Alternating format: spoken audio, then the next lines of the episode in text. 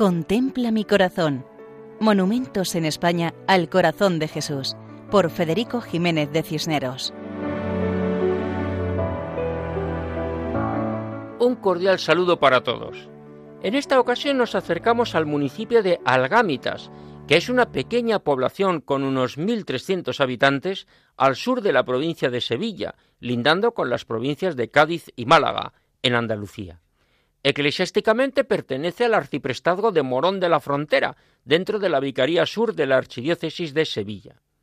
En cuanto a su importancia histórica, esta zona abunda en restos arqueológicos, debido a la riqueza de las tierras de esta zona, lo que explica la presencia de los fenicios, íberos, romanos, visigodos y musulmanes.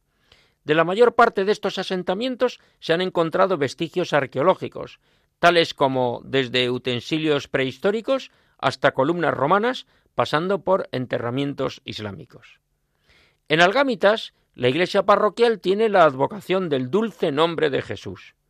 Junto al templo parroquial se encuentra el edificio del antiguo ayuntamiento, y delante de la iglesia, sobre una columna romana hallada en las cercanías, se encuentra una imagen, algo más pequeña del tamaño natural, del Sagrado Corazón de Jesús. La imagen tiene aproximadamente un metro de altura, y recuerda la imagen monumental que se halla en el Cerro de los Ángeles, en el centro geográfico peninsular. Es una imagen de color blanco, en la cual Jesús está representado vestido con larga túnica y con la mano derecha extendida bendiciendo.